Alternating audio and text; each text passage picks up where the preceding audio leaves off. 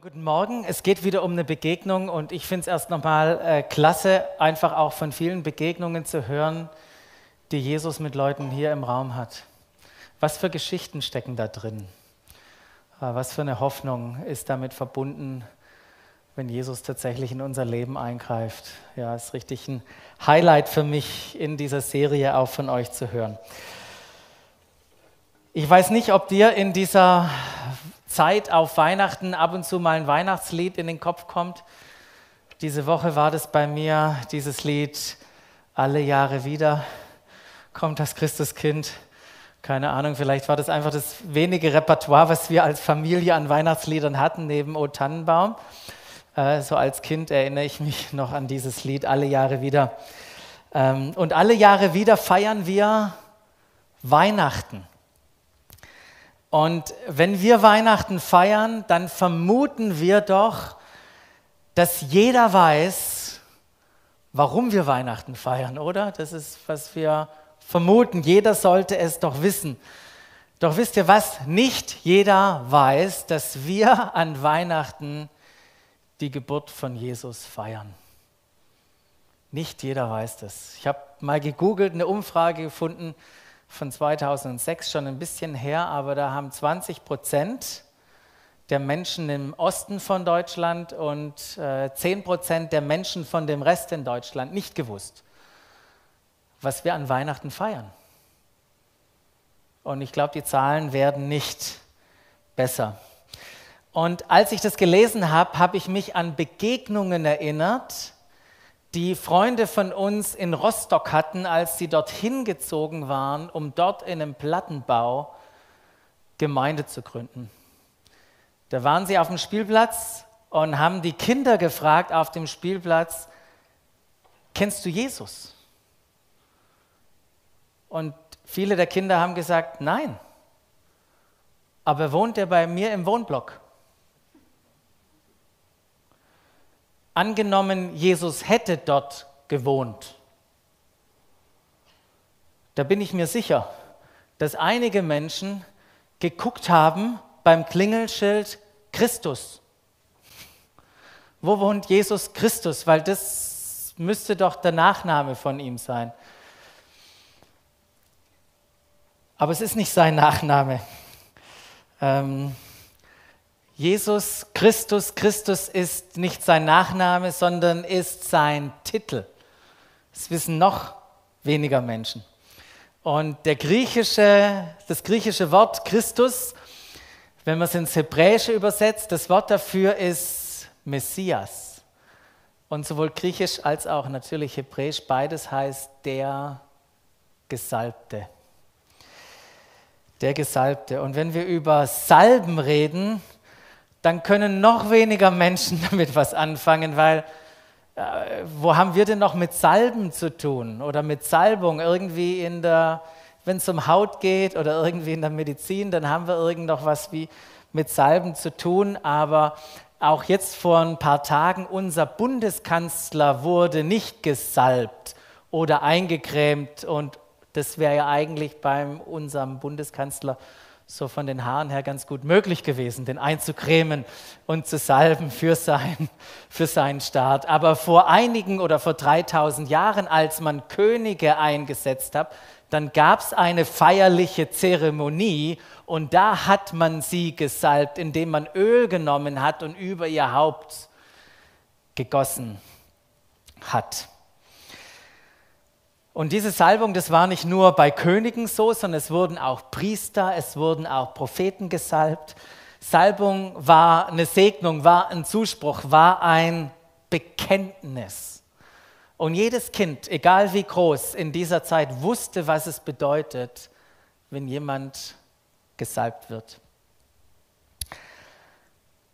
Über Jahrhunderte hatten Propheten etwas vorausgesagt vorausgesagt, dass Gott irgendwann mal seinen Messias schicken wird.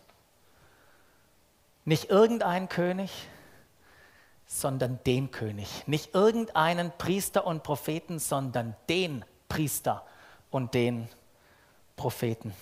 Und diese Prophetie über mehrere von hundert Jahren. Diese Verheißung erfüllte sich an Weihnachten. An Weihnachten hat sich das erfüllt. Gott sandte seinen Messias. Und deshalb ist das Fest von Weihnachten, das wir feiern, so ein besonderes Fest. Ja, Weihnachten ist deshalb nicht nur ein Geburts- und Gedenktag. An Weihnachten ist nicht nur einfach ein Kind geboren. Dieses neue geborene Kind mit dem Namen Jesus war gleichzeitig der Christus, der von Gott geschickte König, Priester und Prophet. Und ich finde es so interessant, wie wir das auch im ersten Weihnachtslied gerade gesungen haben. Tochter Zion, freue, freue dich, ähm, jauchze laut Jerusalem. Ähm, siehe, dein König kommt zu dir. Ähm, Sohn Davids, eine, eine Anspielung auf den Nachkommen vom König David, so haben wir das gesungen. Ähm, und wenn wir auch in die Bibel, ins Neue Testament reinschauen, ist es interessant, weil 400 Mal wird dort Jesus tatsächlich als Christus bezeichnet. Und Jesus Christus, dieser Ausdruck, ist, ist eigentlich das kürzeste Glaubensbekenntnis, was es gibt. Jesus Christus, Jesus, du bist der Christus, du bist der König, du bist der Priester, du bist der Prophet Gottes. Aber wenn wir über, jetzt über Salbung sprechen und wenn Jesus dieser, dieser Christus ist, der Gesalbte, ja sag mal, wann wurde der denn gesalbt und wer hat es gemacht? Und die Menschen, die das wissen, sind noch weniger. Wenige wissen, wer und wann Christus gesalbt hat. Und ich möchte euch heute Morgen genau in diese Geschichte mit hineinnehmen. Und sie handelt wieder von einer erstaunlichen und atemberaubenden Begegnung von einer Person oder mehreren Personen mit Jesus. Diese Begegnung, die Geschichte, die spielt ganz am Ende seines öffentlichen Lebens von Jesus. Und ganz am Ende war er mit seinen Jüngern, wir haben das schon vor zwei Wochen gehört, da ist er nämlich durch Jericho, hat den Blinden geheilt, hat sich bei Zachäus eingeladen und diesem Haus Rettung geschenkt und dann ist er weitergegangen auf hin zum Weg nach Jerusalem, um dort alles zu erfüllen, was die Propheten gesagt haben. Und äh, dort in Jerusalem hat er sich aufgemacht zum Passa-Fest. Und so wie wir das hier sehen, alle Jahre wieder feiern wir Weihnachten, so feiern die Juden schon seit 3000 Jahren Passafest. Alle Jahre wieder feiern sie Passafest. Und was feiern sie da? Sie feiern ihre Freiheit. Das feiern sie an Passa. Sie feiern den Auszug aus Ägypten über 400 Jahre Sklaverei und dann kam Mose und hat sie herausgeführt hin zum verheißenen Land. Und so wie Jesus drei Jahre lang geniale Zeichen getan hat, genau das kannten sie auch von Mose. All das war begleitet von wunderbaren Zeichen. Aber jetzt war Jesus dabei, nicht nur Zeichen des, des, äh, zu wirken bezüglich des, was kommen soll, sondern hinzugehen nach Jerusalem um die ganze Welt zu retten, zu befreien und zu erlösen. Und unsere Geschichte beginnt im äh, 14. Kapitel des Markus-Evangeliums. Und da heißt das erste Mal, dass Markus überhaupt eine Zeit erwähnt in der Datierung. Und da heißt es, es waren nur noch zwei Tage zum Fest des Passa und der ungesäuerten Brote. Nur noch zwei Tage bis zu diesem Fest. Und dann heißt es, die führenden Priester und Schriftgelehrten, also der Hohe Rat, alle, die hier wichtige religiöse Entscheidungen trafen und in Jerusalem waren, die überlegten, sie überlegten, zu welcher List sie greifen könnten. Warum? Weil sie Jesus gefangen nehmen und umbringen wollten. Die wollten Jesus töten. Wie kriegen wir das hin? So kamen sie zusammen. Und während sie zusammenkamen, sagten sie zueinander, eins darf auf keinen Fall passieren. Eins darf auf keinen Fall passieren. Es darf nicht während dieses Passafestes stattfinden. Warum nicht? Weil sonst, sonst gibt es hier einen Aufstand, wenn wir jetzt zugreifen. Warum? Jesus war beliebt. Ja, die Menschen haben gejubelt, als er eingezogen ist. Den kannst du nicht einfach auf die Seite nehmen. Und das Zweite war, dass wer schon mal in Jerusalem war, in der Altstadt, überall diese Gassen, verborgenen Wege. Ich meine, Jerusalem war überfüllt, ist heute noch überfüllt an Passa. Wie soll man denn Jesus finden? Es sei denn, jemand bringt sie direkt zu Jesus. Sonst keine Chance. Darf auf keinen Fall während des Festes geschehen. Und während sie zusammen einen Plan schmiedeten, wisst ihr, wo Jesus war? Er war in Bethanien. Er war beim Simon, dem Aussätzigen, zu Gast. Bethanien liegt nicht weit weg, drei Kilometer Luftlinie, einmal über den Ölberg drüber und da lag schon dieses wunderschöne Dorf Bethanien und Jesus hatte dort Freunde, Lazarus, sein bester Kumpel, die zwei Schwestern Maria und Martha, aber es scheinen nicht die einzigsten Freunde von Jesus dort gewesen zu sein. Irgendwie war auch Simon mit ihm in einer Beziehung. Und hier wird ja Simon als der Aussätzige bezeichnet. Irgendwie muss er von Aussatz geheilt worden sein, weil wenn er noch Aussatz gehabt hätte, dann hätte er weniger, keine Leute bei sich eingeladen, er hätte auch nicht mit Leuten gegessen, dann hätte er nicht mal zu Hause gewohnt. Weil Aussatz so ansteckend ist, diese Lepra-Krankheit, dass die Leute sich isolieren mussten. Die mussten tatsächlich in die Quarantäne. Wisst ihr, was das ist? Ganz weit weg, außerhalb, in der Siedlung waren sie.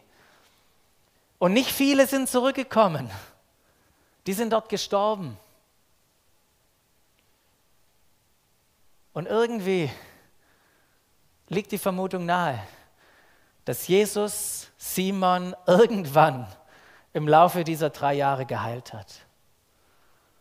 Und dann war er wieder zu Hause. Und während er zu Hause war, war Jesus bei ihm, der Ehrengast. Und was macht man für einen Ehrengast? Man macht ein wunderbares Festessen. Ein wunderbares Festessen für Jesus, seine Freunde, die Jünger alle waren mit dabei. Und könnt ihr euch das vorstellen, wie so ein Festessen aussieht? So wie an Weihnachten. Ich hatte gestern so ein Festessen. Ich bin noch so voll von dem Raclette und von dem Schokoladenfondue. So ich, hätte ich mir das auch damals vorgestellt. Ein Festessen, so wie wir das an Weihnachten erleben. Die ganzen Verwandten sind da, die richtig guten Freunde sind da. Alles ist schön geschmückt die Kerzen brennen, es duftet herrlich. Bei manchen, die aus dem Erzgebirge kommen oder aus der Gegend nach Weihrauch oder nach diesem Dingzeug da halt oder und nach gutem Essen. Das war die Situation. Und mitten in diesem harmonischen, friedvollen Miteinander passiert etwas Unglaubliches etwas Unglaubliches passiert, während sie essen. Während der Mahlzeit heißt es, kam eine Frau mit einem Alabastergefäß. Und was war da drin? Es war echtes, kostbares Nardenöl. Wow, hat vielleicht der ein oder andere gedacht. Was für ein geniales, wunderbares Parfum für Jesus. Was für ein geniales Geschenk bringt diese Frau in ihrer Flasche.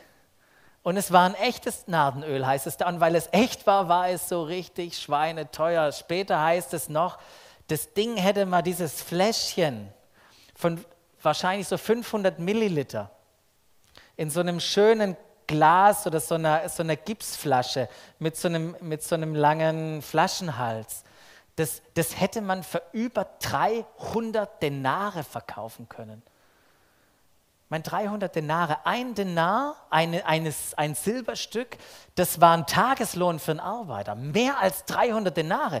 Das war ein ganzes Jahresgehalt. So viel Wert hatte diese kleine Flasche. Wahrscheinlich war das die Altersversorgung, die Lebensversicherung dieser Frau. Alles Geld steckte in, dieser, in diesem Alabastergefäß drin.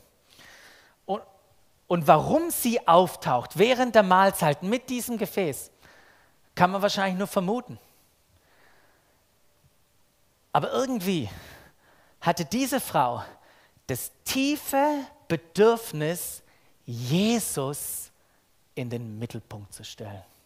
Sie hatte das tiefe Bedürfnis, Jesus in den Mittelpunkt zu stellen. Und bei allen Elementen eines Festes, wie an Weihnachten, da gibt es ja die Deko, und die Kerzen und den Schmuck und den Baum und das gute Essen und das Miteinander reden und das Miteinander spielen und die vielen Geschenke und so weiter. Da gibt es so viele Elemente, da sticht manchmal gar kein Element heraus. Sticht manchmal gar nichts heraus. Doch durch ein ganz besonderes Geschenk, durch ein ganz besonderes Geschenk kann man an Weihnachten jemanden in den Mittelpunkt stellen. Habt ihr schon mal erlebt, wie jemand an Weihnachten in den Mittelpunkt gestellt wird über ein wunderbares Geschenk? Habe ich leider nichts zu berichten von mir. sorry, sorry.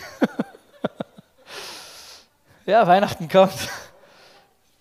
Aber ich stelle mir das so vor, so der, der Vater schenkt der Mutter eine wunderbare Kette. Genau, nachher sammeln wir Spenden ein für mich. Je, jemand wird in die Mitte gestellt an einem Weihnachtsfest. Die Frau hatte ein tiefes Bedürfnis, Jesus in den Mittelpunkt zu stellen. Für sie war Jesus nicht einfach nur ein Weihnachtsgast wie jeder andere. Sie wusste, das ist der Christus, das ist der König, der Priester und der Prophet, das ist der Messias. Sie wollte ihn in den Mittelpunkt stellen. Das war das tiefe Bedürfnis dieser Frau. Deshalb kam sie mit diesem Alabastergefäß voll echtem, kostbarem Nardenöl auf Jesus zu. Und die Jünger dachten, wow, was für ein Geschenk. Die jubelten innerlich. Vor allem Judas. Ich meine, Judas jubelte innerlich. Was für ein Geschenk. Schließlich war Judas ja verantwortlich für die Kasse, fürs Budget. Wahrscheinlich hat er schon innerlich die Einkaufsliste bei Amazon, Amazon gehabt im Kopf. Wow, was kann man da jetzt alles kaufen für ein ganzes Jahresgehalt? Wir sind versorgt. Welcher Jubel. Doch anstatt das kostbare Geschenk zu übergeben. Anstatt dieses kostbare Geschenk zu übergeben, heißt es, zerbrach die Frau oben am Flaschenhals dieses Alabastergefäß. Und was machte sie mit dem Öl? Sie ging auf Jesus zu und kippte das gesamte Öl über seinen Kopf. Ein halbes Liter, einen halben Liter Öl über diesen Kopf. Wisst ihr, jeder, ich meine, die Jünger, alle, what, was macht die? Alle waren schockiert, alle, alle, alle waren gespannt, was passiert hier jetzt? Jeder hatte den Mund offen. Und Jesus, was war mit ihm? Was war mit ihm passiert? Ähm, ich, ich, weiß nicht, ob du schon mal, ob du schon mal irgendwie so einen kleinen Tropfen von so Salböl auf dem Kopf hattest. Hattest du schon mal? Wenn du das hattest, dann kannst du erahnen, bei einem Tropfen, was das bedeutet, wenn es ein halber Liter ist. Ich meine, die Haare klebten, ja? Hat ja keine Glatze, vermutlich. Die Haare klebten, das Öl ist hier reingelaufen, die, die ganzen Klamotten runtergelaufen, überall hin bis zu den Füßen. Überall war dieses Öl. Und was macht Jesus? Er lässt das alles zu. Er lässt sich von dieser Frau salben, noch mehr noch. Die Frau geht hin und trocknet mit ihren Haaren seine Füße, die voller Öl war, trocknet sie ab. Und dann heißt es in der Parallelstelle im Johannes 12, der Duft des Öls erfüllte das ganze Haus. Das kann man sich vorstellen, wenn so ein halber Liter plötzlich ausgegossen ist über eine Person. Die Frau hatte das tiefe Bedürfnis, Jesus an diesem Fest in den Mittelpunkt zu stellen. Und ob sie genau wusste, was, was sie mit dieser Handlung des Salbens tat, ich, ich glaube, sie wusste das gar nicht. Aber das, was sie da machte, war im wahrsten Sinne des Wortes Jesus zum Gesalbten zu machen. Er war gesalbt. Er war der Christus.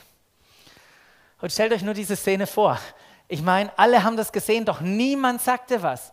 Niemand ist aufgestanden, hat schnell das Handtuch geholt, irgendwie Jesus das Handtuch gegeben oder, oder ihm ein neues T-Shirt oder einen Umhang gebracht. Nee, Jesus, der saß oder lag einfach da.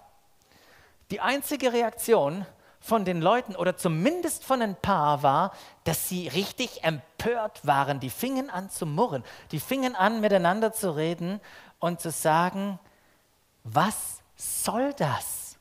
Was macht diese Frau? Was für eine Verschwendung. Die kann doch nicht das Öl so verschwenden. Man hätte das, dieses Fläschchen doch für mehr als 300 Denare verkaufen können. Und das Geld, den Erlös, den hätte man den Armen geben können. Das wäre doch das Richtige gewesen. Und sie fingen an, der Frau heftige Vorwürfe zu machen. Und ich finde es äh, so ein absolutes, äh, absolutes Kontrastprogramm. Ja, während es der Frau darum ging, Jesus in den Mittelpunkt zu stellen, ging es den anderen nur darum, die Frau jetzt anzumachen und ihren Fehler darzustellen. Was für ein Kontrastprogramm herauszufinden, was sie Falsches gemacht haben. Und natürlich könnten sie sagen, Mensch, zwei oder drei Tropfen, das hätte uns gar nichts ausgemacht. Aber sag mal, geht's noch? Die ganze Flasche, 300 Silbergroschen, weißt du, was das für eine Summe ist? Und wisst ihr, wer am meisten sich empört hat? In Johannes 12 lesen wir das. Es war Judas, der sich am meisten empört hat. Wisst ihr, was über den noch geschrieben wird? Johannes als Judas dann nicht mehr gelebt hat, dann konnte er ja gut in seinem Evangelium schreiben über ihn, seinen ehemaligen Freund. Und was schreibt er da? Ja, Judas, der, das war ja immer auch der, der etwas aus der Kasse herausgenommen hat. Er war das. Und übrigens war Judas auch der, der direkt nach diesem Fastma äh, äh, Festmahl, direkt nach diesem Festmahl, wisst ihr, wo er hingegangen ist? Er ist zu diesen Pharisäern und Schriftgelehrten gegangen und hat ihnen Jesus angeboten. Nicht für 300 Silbergroschen, es haben 30 gereicht. 30 Silberstücke gereicht, um Jesus zu verraten. Genau am gleichen Abend ging er dorthin. Empörung und Murren. Ich habe mir überlegt, wenn ich dabei gewesen wäre, Wie hätte ich wohl reagiert? Wie, wie hätte ich wohl reagiert? Ich, ich glaube, ich hätte damit eingestimmt und gesagt, hey Leute, ähm, es ist ja schön, dass wir Jesus beschenken. Ich weiß nicht, ob es seine Liebessprache ist, äh, aber muss das sein? Muss das sein? Ich meine, was hat Jesus gesagt? Jesus hat gesagt, hey, kümmert euch um die Bedürftigen. Hätte, hätte die Frau Jesus nicht mehr ehren können, wenn sie das Ölfläschchen verkauft hätte und es den Armen gegeben hätte? Und wisst ihr, diese, diese, diese Frage von, ist es denn vernünftig, die stellt sich doch jeden, jede Weihnachten, oder? Was ist das richtige Maß? Übertreiben wir dieses Jahr oder passt es noch? Oder diese Materialschlacht? Jede Weihnachten haben wir doch eine Materialschlacht. Wir, wir kaufen Geschenke, die armen Postboten, ja? die eure Amazon-Geschenke bringen müssen, die, die brauchen danach erstmal zwei Urlaub, äh, zwei Wochen Urlaub. Die ganzen Lichter, die wir anhaben. Also wenn wir was für die Umwelt tun könnten, dann wäre es mal Lichter ausschalten an Weihnachten. Äh, das übermäßige Essen. Ich meine, wir lieben es ja zu essen, aber danach, ich weiß nicht, wie es euch geht, ist doch übertrieben. Und diese aufwendigen, diese aufwendigen Besuche zu der Verwandtschaft von meiner Frau, da weit hinzufahren, ist doch übertrieben. müsste, man, müsste man das Geld nicht irgendwie anders investieren? Und, und wisst ihr was? Die Simon und seine Gäste und die Jünger, die hatten ja eine berechtigte Frage. War das richtig vernünftig? Und wisst ihr, was Jesus zu sagen hat? Jesus hat auch was dazu sagen und sagt zu ihnen, in einer krassen Art und Weise, sagt er zu ihnen, hey, lasst sie, lasst sie. Ich möchte nicht, dass ihr es der Frau schwer macht. Ich möchte nicht, dass ihr ihr Vorwürfe macht. Warum? Weil sie etwas Gutes getan hat. Die Frau hat absolut das Richtige gemacht.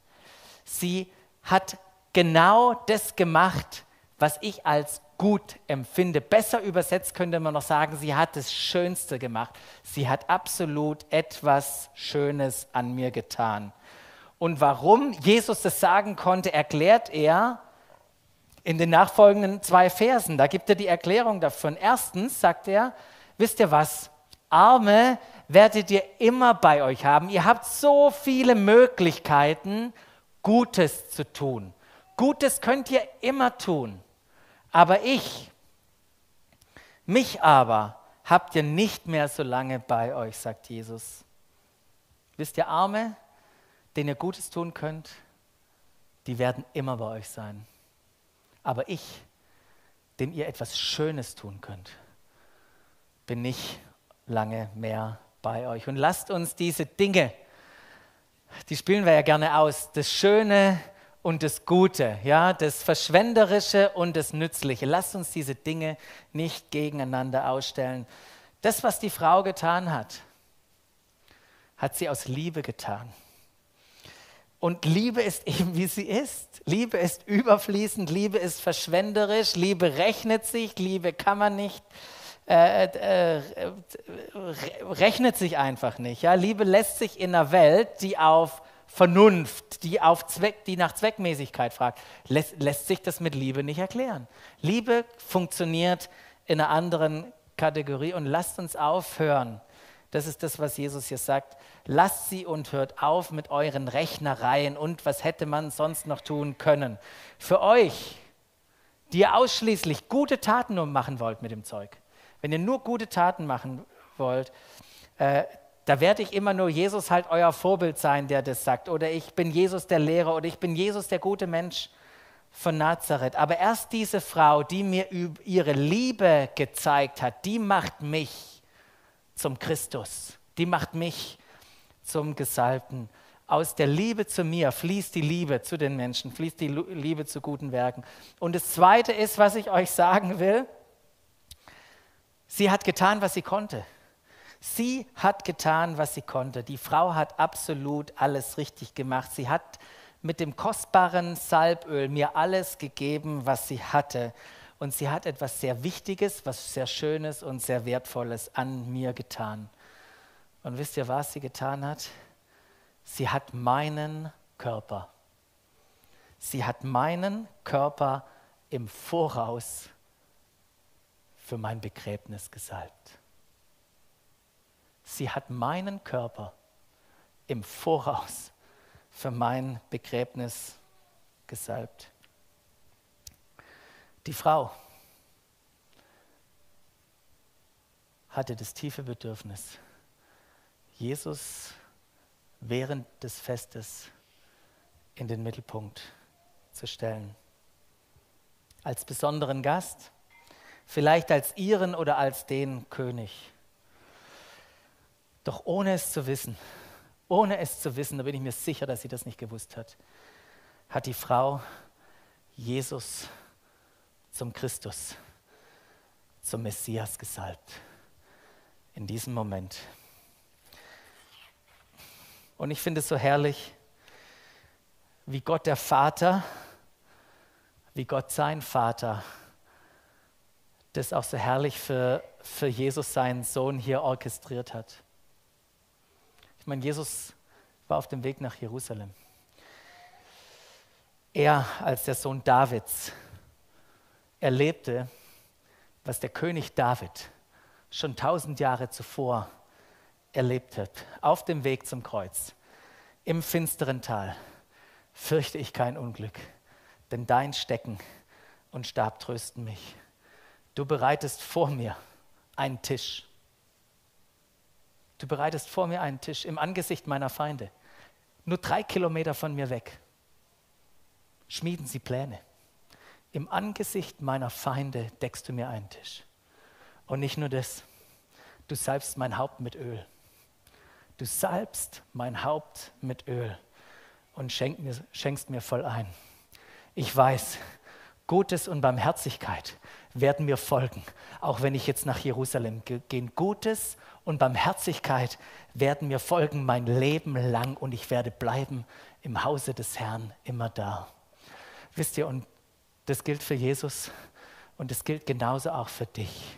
Es gilt für dich. Jesus ist bei dir. Seine Gnade, seine Barmherzigkeit begleiten auch dich, egal in welcher Zeit du dich befindest.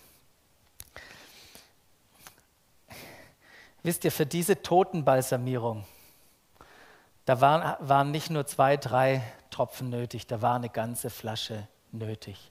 Und das hat diese Frau getan, ohne zu wissen, oder sie wusste, in zwei Tagen ist Passafest, aber in zwei Tagen wird Jesus begraben und keiner der Jünger und die Frau, niemand verstand, was hier an prophetischer Handlung in Bezug auf die Zukunft von dieser Frau als Zeichen getan wurde. Niemand verstand es. Aber diese Frau, sie folgte einfach ihrer Intuition, sie folgte einfach der Liebe in ihrem Herzen.